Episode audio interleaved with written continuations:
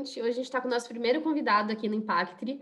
É, e nosso primeiro convidado é o Paulo Rosenblatt. É, primeiro, queria agradecer aqui em nome do grupo por colaborar com a nossa produção acadêmica desse podcast. E queria apresentar um pouquinho para vocês que estão ouvindo a gente quem que é o Paulo. É, ele é doutor em Direito Tributário pelo IALS, da Universidade de Londres, que é o Institute of Advanced Legal Studies. Ele é mestre em Direito Público e graduado é, em Direito pela Faculdade de Direito de Recife, da é, Universidade Federal de Pernambuco. Além disso, ele também é professor de Direito Financeiro e Tributário na Universidade Católica de Pernambuco, procurador do Estado de Pernambuco e coordenador do Centro de Estudos Jurídicos é, da Procuradoria-Geral do Estado de Pernambuco durante os anos de 2015 a 2018. Além disso, ele é advogado com experiência em direito público, atuando principalmente na área de direito tributário, sócio do Ferreira Lima Brastioli é, e Rosenbaut Advogados Associados. Ele também foi vice-presidente da, da, desculpa, da Comissão de Assuntos Tributários da OAB de Pernambuco e coordenador de Relações Acadêmicas da Escola Superior da Advocacia Rui Antunes, que é a, essa OAB de Pernambuco. Além disso, ele também foi coordenador no núcleo tributário é, da OAB de Pernambuco e atualmente ele é membro efetivo do Instituto dos Advogados de Pernambuco, membro associado da Associação Brasileira de Direito Financeiro e do Instituto Brasileiro de Direito Tributário. Bom, então vamos começar agora essa entrevista super interessante que a gente vai ter com o Paulo. Então, Paulo, primeiramente, muito obrigada por colaborar com a produção do podcast. A proposta inicial da análise do nosso trabalho era explorar a possibilidade da adoção de uma finalidade extrafiscal do tributo saudável resultar em um aumento da regressividade no direito tributário brasileiro. Porque a tributação do consumo ela já impacta de forma diferente as pessoas de classes sociais distintas e afeta de forma mais intensa a população de baixa renda. Então a gente queria saber qual a sua opinião. Você acha que uma tentativa de desmotivar o consumo desses produtos é, ultraprocessados e de bebidas açucaradas poderia levar a uma não efetividade do projeto do legislativo e promover também uma elitização dos produtos? Essa é uma ótima pergunta, porque é, o direito tributário é sempre uma aposta. Não é preciso fazer é, previsões, estudos econômicos, mas nem sempre né, o resultado é aquele esperado, porque é, não se consideram ou não se conseguem considerar todas as variáveis envolvidas até porque a realidade ela é única, é irrepetível e a, o direito tributário não vive só é, no mundo.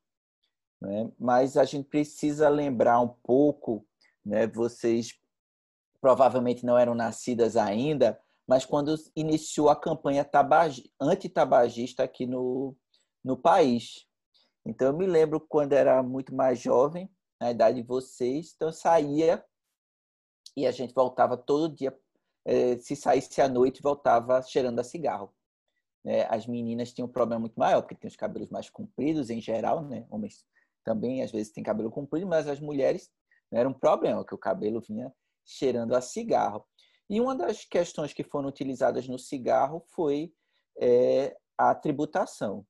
Mas aí, se você for analisar toda a, a literatura que existe é, relacionada à tributação dos cigarros né, e, e, essa campanha antitabagista, ela não foi a única medida. Tá? Então, ela veio relacionado a muitas outras medidas. Então, por exemplo, é, se proibiu que houvesse propaganda de cigarro associado a crianças. Então, as crianças não poderiam ter criança quando eu era pequeno, por exemplo, eu adorava um chocolate que era em formato de cigarro. A embalagem do, do, do chocolate, não sei se vocês chegaram a pegar esse daí, mas era um cigarro. Eu brincava fumando, como se estivesse fumando, e aquilo era um barato. A caixinha era o formato de uma, é, é, de uma caixa de cigarro. Né? A Mariana está rindo aqui, mas porque ela vê isso como um absurdo. Imagina uma criança com a caixinha exatamente no formato de um pacote de cigarro, tirando cigarros que depois abria e comia o chocolate. Isso era uma indução é, ao fumo.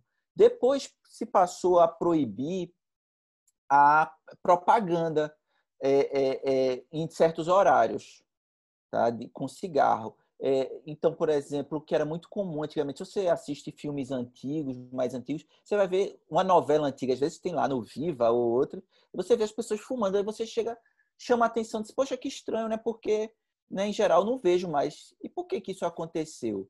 Porque começou a, começou a ser proibido você fazer propaganda e logo também isso acabou impactando né, na produção artística. Né? Então, o que era glamuroso antes é, deixou de ser né, com o tempo. Depois não poderia ter é, esportes sendo patrocinados por é, empresas de cigarro. Tá? Então isso foi impactante. Depois a, o pacote do cigarro passou a não poder ter a marca é, é, visível. Então ele tem que ficar no lugar sem propaganda, no, no posto de gasolina ou no, numa loja onde ele é, é, no supermercado onde é vendido aquele é, cigarro. Depois começaram a colocar aquelas propagandas de doença, você vai ter um, é, um filho prematuro, você vai ter câncer, você vai ter impotência, você vai ter. Enfim. Quer dizer, isso é um, um conjunto de medidas que não se limita à tributação. Não é? Então, ah, o, o, o direito tributário ele foi suficiente? Não. Aí eu fui aumentando a alíquota do cigarro. Ora, quem é, é adicto ao cigarro não deixou de fumar por conta disso, deixou até de fazer outra coisa, mas aquilo é uma necessidade porque existe uma adição. Tá? E aí hoje, né, voltando aqui para não fugir, né, a discussão né, tem para a bebida e tem para os alimentos ultraprocessados e para o açúcar. O que, que a gente quer? Mudar comportamento. Tá? Então, durante as décadas de 80 e de 90, um dos problemas no Brasil era a fome. Uhum. As pessoas passaram fome, a gente fazia campanha de fome. A partir dos anos 2000, com esses programas, vieram, começaram com, com o presidente Fernando Henrique, depois com o Lula e se seguiram. Né? Até hoje não se abandonou o Bolsa Família, por exemplo. E o que, que ele fez? Deu acesso às pessoas a alimento. Então, hoje, é, não vou dizer hoje porque a gente está passando por uma pandemia e vocês estão vendo aí as ruas cheias de gente, está voltando aí o, o, o quadro da fome, espero que não seja para é, é, ficar. Mas, enfim, é, o Brasil conseguiu superar uma questão de fome, mas não deu qualidade. Então, quantidade de alimento é uma coisa, a qualidade do que se consome é outra. Então, hoje no Brasil existe um problema grave de obesidade. Então, veja, é um país pobre, né, com a população muito pobre, com a concentração de riqueza muito grande no topo, está com a pobreza muito grande, as pessoas não estão passando fome por conta dos programas, né, o crescimento econômico que a gente teve, né, teve crise, né, já, a gente já está com vários anos de crise, mas teve um, um grande, durante um grande período, um, um enorme crescimento econômico, e daí né, as pessoas tiveram acesso ao alimento, mas não é qualquer alimento. Então as pessoas não aprenderam a se alimentar corretamente. Isso também faz parte do nosso histórico de, o tipo de alimento que, que nós comemos e da influência desses alimentos ultraprocessados, que são mais fáceis. É, o, a gente tem um hábito muito grande de comer açúcar por conta de um histórico de é, da Casa Grande Senzala, né? É, Gilberto Freire, então a gente teve cultura de cana de açúcar. Né? É, é, a nossa sobremesa é muito doce. Se você compara com as sobremesas no exterior, né, é, é, são muito diferentes. Né? Então, se você já teve a oportunidade, quem já viajou para fora, pede uma sobremesa, a, é, é, em primeiro, né, toma um. Né, porque geralmente é fruta com alguma coisa, se tem uma sobremesa, ela tem pouquíssimo açúcar. As pessoas uhum. não estão habituadas a, a comer tanto açúcar como, como a gente. Ou se você recebe um estrangeiro aqui, ele, em geral, não, não se interessa por nossa sobremesa porque acha aquilo dali enjoado porque a quantidade de açúcar é muito grande. Porque o nosso acesso ao açúcar é, é, foi muito grande e foi estimulado. Então a gente tem, por conta desse histórico do, do é fácil acesso ao açúcar da cana, a gente tem esse estímulo e a gente tem um estímulo também ao acesso ao, ao álcool, também a bebida alcoólica. A gente tem uma cultura, né? Vamos beber, né? Então a gente tem uma tributação alta também sobre o álcool e as pessoas não deixam de beber por conta disso. Tá? Então, esse é um dado da realidade que a gente é, precisa ter. O outro lado é que excesso de comida ultraprocessada, excesso de açúcar, excesso de álcool levam a outros problemas, sobretudo de saúde pública. Isso onera a saúde pública. por um lado, eu estimulo e dou acesso a esse tipo de alimento às pessoas. Né?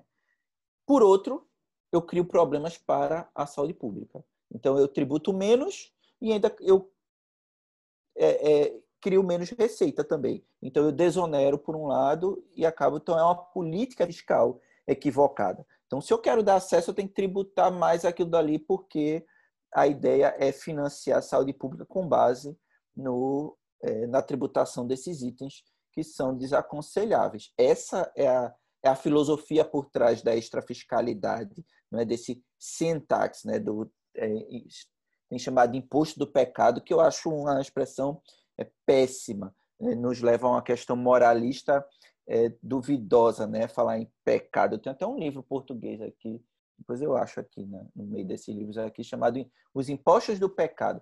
Ora, é, é, é trágico você chamar assim, né? É, Donald Trump agora na eleição ficava chamando é, é, tributo sobre a herança de imposto da morte. Isso não é uma, uma é, coincidência, não. Por que, que ele faz isso? Porque isso cria uma repulsa das pessoas. As pessoas, ah, eu vou é, ter um tributo sobre a morte. Não é sobre a morte. Né? A transferência intergeracional é o acúmulo de riqueza é, é, entre é, as gerações que eu estou tributando. Né? Então, é, essa é uma questão, é um dado relevante. Agora, se isso vai me dar o resultado. Então, essa foi sua pergunta. Então, acho que eu fiz um, um, um círculo muito grande, né? Não, mas, Não, mas ótimo. ótimo. Né? se isso vai dar o resultado, é, não temos certeza. Né? Porque tem algumas pesquisas que dizem, ah, se eu tributar um, eu vou ter o efeito substitutivo. O que é o efeito substitutivo? A pessoa vai procurar outra coisa. Ah, eu não vou comer o açúcar, mas vou comer adoçante. E adoçante tem outros problemas também, porque é, a depender do adoçante, ele pode ser cancerígeno, ele pode ser, ele pode trazer, sei lá, mais necessidade do açúcar, do doce, pode ter sódio misturado, enfim, é, substâncias químicas que são podem gerar outros, outros tipos de problema. Né? Então, isso pode acontecer. Ah, eu vou tributar um tipo de refrigerante, mas eu, ah, eu, eu tenho os é, é, sucos né, em caixa, por exemplo, que levam também açúcar. Então, na verdade, tem que ter uma política geral. Né? É, é se eu tributo alguns e não os outros, eu vou ter uma migração para esse. Então, preciso ter um, é, um estudo adequado para que essa tributação realmente impacte. Aí você vai dizer, ué, mas aí quer dizer que o mais rico vai poder continuar consumindo. Né? É, esse é um dado da realidade, né? mas o mais rico tem um acesso geralmente a um alimento de melhor qualidade, tem uma maior preocupação. Né? Eu tenho menos obesidade na parcela mais rica do que da mais pobre. Né? Essa, a geração fitness hoje é muito maior na parcela mais rica do que mais pobre, porque, obviamente, ele pode escolher qual é o tipo da gordura que ele vai colocar na comida, se vai usar menos sal, é, tem acesso a esportes, a academia, é, enfim, tem acesso à, orientação nutricional. De, é, né? Agora, realmente, essa é uma opção. Né? É, é a mesma discussão que tem, ah, mas eu incentivo a cesta básica, por mais pobre vai consumir. Ué, mas o rico também consome o, os itens da cesta básica. Então, na reforma tributária estão discutindo isso. E aí eu tenho tendo abrindo mão de tantos milhões de reais que eu poderia arrecadar com o mais rico. Tá? Esse é um efeito que eu vou ter é, adverso. E aí qual é a solução? Né, que estão propondo agora? Né? É o que é, se chama aqui de jogar a, é, água do, do, da banheira com a criança dentro. Né? É, é, a criança fez as necessidades dentro da banheira, eu jogo essa água junto. Vai a criança que está lá dentro tomando banho. Né? Então, aí eu vou deixar de dar o benefício para o mais pobre porque eu estou se beneficiando disso. Então, eu acho que é um argumento equivocado aí. É um argumento equivocado. Eu entendo que é, é, deve ser feito isso.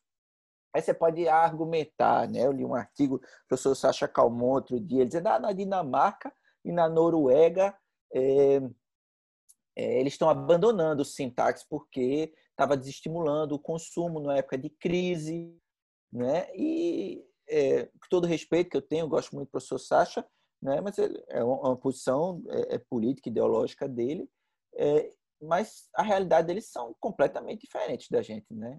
O Brasil não é um país nórdico né? tem suas é, peculiaridades, a nosso histórico, enfim. É, não acredito que o nórdico coma tanto açúcar, ingira tanto açúcar como o, o brasileiro. Né? Então, são questões que a gente precisa ver. E ó, outra coisa, né? nada é, é, definitivo. Então, se eu é, começo a aplicar alíquotas seletivas é, no consumo para esses produtos, né, é, para essas mercadorias, nada evita que se reavalie no futuro. Ah, não está atingindo o resultado. Né? Observe que você, às vezes, é, é, lê alguns comentários sobre tributação de bebida e de, do, do álcool, álcool na bebida, que eu falo, né, bebidas alcoólicas, e você vê que o Estado tem uma dependência enorme dessas, dessa arrecadação. Por quê? Porque geralmente é por substituição tributária, então eu arrecado tudo é, na, na, na indústria, né? e tem um consumo muito alto, então essa é uma fonte de arrecadação grande. Então aí você vai se perguntar, ué, mas se o Estado começa a é, desestimular, ele também perde a receita por aí.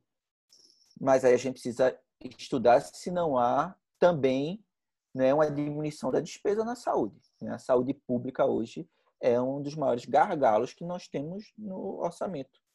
Né? É uma despesa é, imensa, e muitas delas causadas por sedentarismo, por doenças relacionadas à má alimentação. Você acha que algum tipo de produto deveria ser tributado? Tendo em vista esse problema de saúde pública, que a gente tem pouco orçamento, tem, tem muito, é, muitas pessoas doentes com problemas cardíacos, diabetes, a obesidade também cresce no, no país e no mundo inteiro, né? É, ainda mais entre as pessoas que não têm muitas condições financeiras. E eu queria fazer um comentário e pedir para você comentar também a questão de que até 2016, quando foi revogado um decreto de que é, havia uma, redu é, uma redução de cobrança de IPI é, para as indústrias que utilizassem algum tipo de fruta na composição do refrigerante. Então, qualquer tipo de fruta seria de 25% e açaí ou guaraná na composição, independentemente da quantidade, de 50%. Aí eu gostaria de pedir para o senhor é, comentar um pouquinho sobre isso, por favor. Veja, a gente tem a, a extrafiscalidade, ela age de duas formas, ou incentivando ou desestimulando determinado comportamento. Então, se eu aumento a alíquota, a tendência é, uma, é ter uma reação né, para buscar uma alternativa. Se eu reduzo, eu tenho, eu estimulo. Né? Então, é, o ideal seria que, é, aumentando a alíquota de um, eu busque, se houver uma alternativa, incentivar o outro, porque eu mostro qual é o caminho que está sendo buscado. Será que é, inserir fruta dentro de um refrigerante vai melhorar? Não sei lhe responder, porque eu não entendo de, de da questão química aí, mas a pergunta é: o que é que tem no refrigerante que vai fazer com que ele seja melhor ou pior? O guaraná é uma fruta, né? É, é, só que o guaraná tem açúcar, tem sódio, tem produtos químicos. Então, assim, o fato de ter mais guaraná ou menos guaraná, mais fruta ou menos fruta, até o suco de caixinha, né, é, é fruta, né? Mas ele vai levar uma série de questões. Eu acho que é, ele poderia ser mais tributado, mais tributado é, à medida que eu tenha faixas de, por exemplo, de composição de açúcar.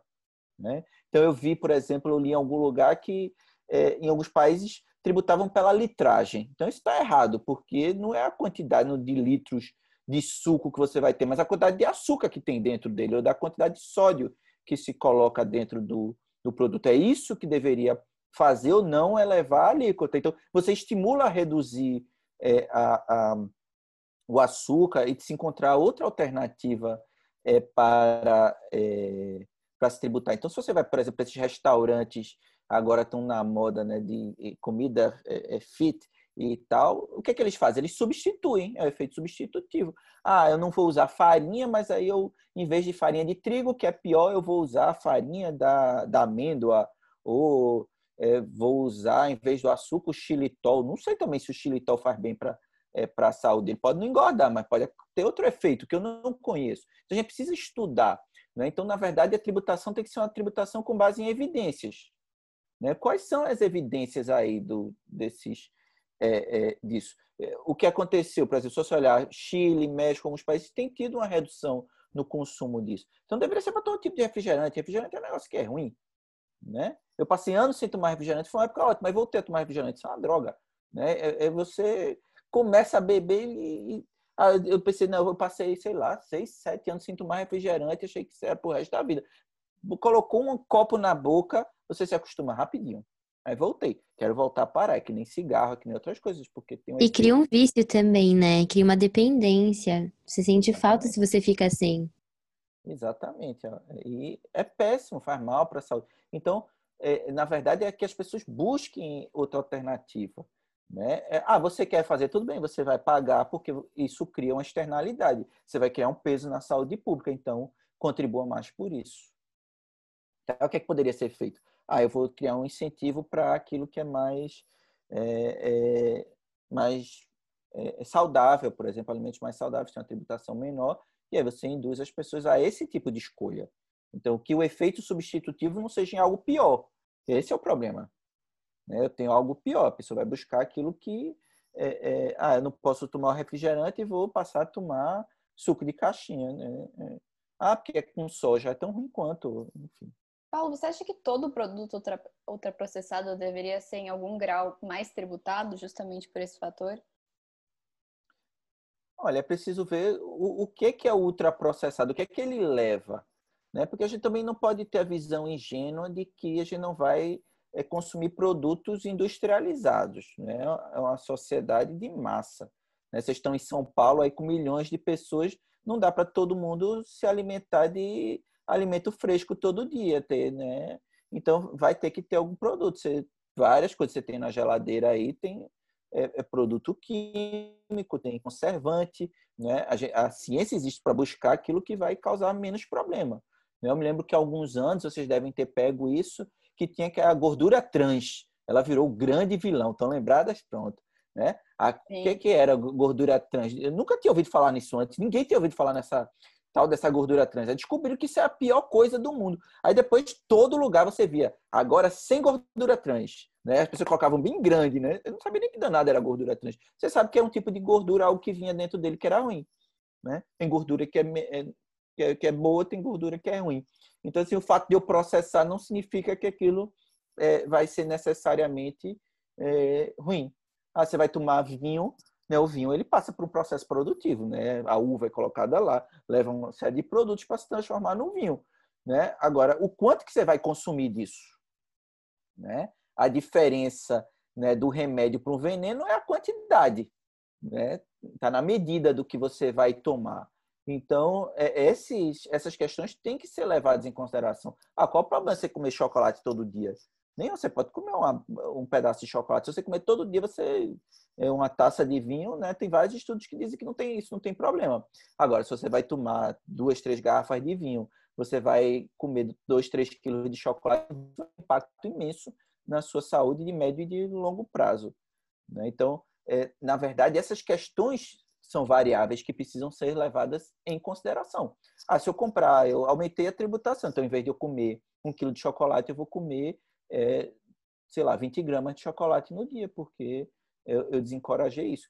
É, se você for para o exterior, né, por exemplo, o cigarro é muito mais tributado. Né? A quantidade de tributo é muito maior. O cigarro é muito mais caro no exterior do que aqui. Né? Então, assim, ah, é, é, é, ultra tributado aqui lá fora é muito mais. Por quê? Para é, desencorajar que a pessoa é, nem sequer comece a fumar. A pessoa já eita, para eu fumar, né, eu já vou ter que separar um pedaço do meu orçamento para isso. Né? E a mesma coisa vai se aplicar, ao meu ver, a esse tipo de é, consumo de alimentos ultraprocessados, alimentos gordurosos, é, é, o, o, sugar tax.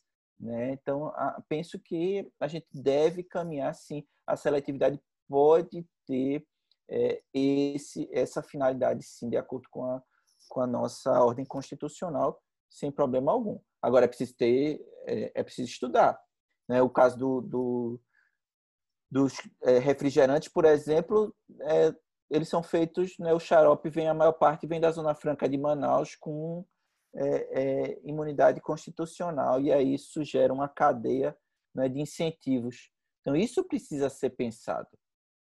Tá? Isso precisa ser repensado. Como fazer para é, é, que o resultado seja factível? Sim, é interessante mesmo.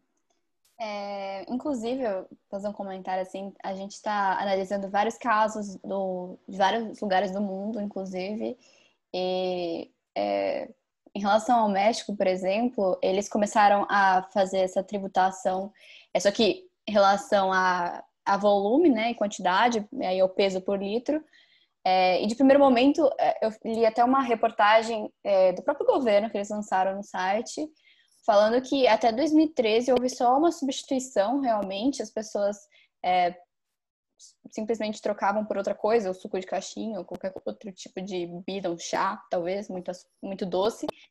Mas agora, em 2020, eles fizeram uma pesquisa junto com umas universidades dos Estados Unidos, é, da Carolina do Norte, eu acredito.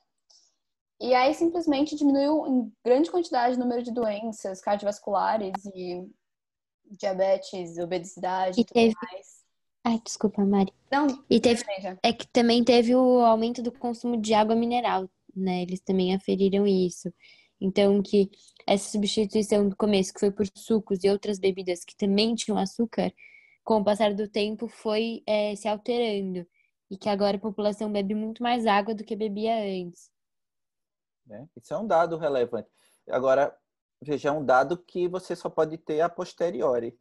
Né? Você eh, tem que ter um período para que sejam levantados esses dados. A, mudança de comportamento não é do dia para a noite. Né? No caso do cigarro, foi um ato atrás do outro, né? Você não podia fumar em lugar fechado, depois nenhum lugar que tenha sequer um todo, você tem que o lado de fora, em, em, locais frios, isso é péssimo, porque a pessoa é, né, tem que se cobrir toda e para fora, é um problema para estar tá chovendo ou nevando. Então? Isso é um, é um processo, né? É, envolve um processo educativo. Também de nada adianta eu aumentar só a tributação se eu não tenho uma campanha por trás disso. Porque, veja, a campanha antitabagista, do qual o Brasil foi um pioneiro nisso, ganhou prêmios em todo o mundo, é citado na literatura estrangeira como um caso, é, é, um leading case, né? É, veio de um pacote de, de medidas. Então, isso deve ser feito também, mas orientar, olha, a gente está fazendo isso, né? é preciso comunicar, é para evitar para é, que as pessoas mudem os seus hábitos de consumo, isso é, é, seja feito dessa maneira, né? que a gente possa é, estimular hábitos saudáveis. Né? Isso é, tende a impactar enormemente na saúde pública. Então, para além de reduzir o consumo de bebidas sem valor nutricional e que não oferecem saciedade para o consumidor, a receita proveniente seria capaz de financiar outros programas sociais e de saúde pública que visem promover a saúde e a redução de doenças como diabetes e obesidade. Você acha que isso seria suficiente para a redução do consumo, tanto a tributação quanto essas políticas, mas é, esses possíveis, é, esses possíveis benefícios para os, tributos, para os produtos saudáveis?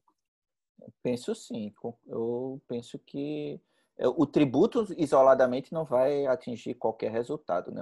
A extrafiscalidade tributária ela é um, um incremento a outras políticas. É como a tributação ambiental. Né? Ela não é a, não é a, a principal medida, né? é a, primeira, a principal forma é, é, de intervir para proteger o meio ambiente tem que ser políticas que sejam afirmativas, né? promoção de questões ambientais, de práticas que sejam que preservem o meio ambiente, depois políticas proibitivas, não pode fazer isso, não pode ter queimada na Amazônia, é, é, ter sanções, ter é, multas, né? E o tributo ele é, é um elemento em um conjunto de é, ele sozinho, né, não vai resolver o problema. Uma andorinha só não fará o verão. Né? A gente precisa ter esse, esse dado. Como foi feito na política antitabagista, como é feito em relação à é, questão ambiental. Então, por exemplo, se eu tributo sacola plástica, as pessoas estão continuando a usar sacola plástica. Em alguns lugares já tem tributos. Mas um ou outro já começa a usar a sua sacolinha. Então, eu vou aumentando aqui, crio uma propaganda, traga a sua sacola, é, é, é, como é que chama? Green bag. Eu não sei como é que se chama em português, mas é reutilizável, sacola reutilizável. Né? Então, estão fazendo essas propagandas. Isso é muito legal. Ah, mas isso vai resolver o problema da, do meio ambiente? Não, não vai. Né? Não vai salvar o mundo, mas você, a cada passo, você é, é, faz alguma coisa que é importante. Ah, vamos combater, é, tributar mais determinados tipos de embalagem. Né? É, é, uma medida, mas vamos criar outras regras, vamos criar um, um, um marco legal para isso.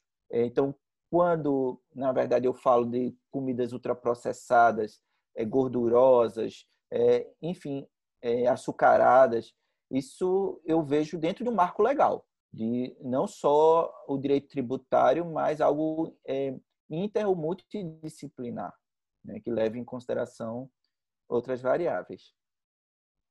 É, e você falou esse exemplo da sacola plástica, é engraçado, porque no começo todo mundo achou um pouco absurdo, assim, você vai ter que levar sua própria sacola.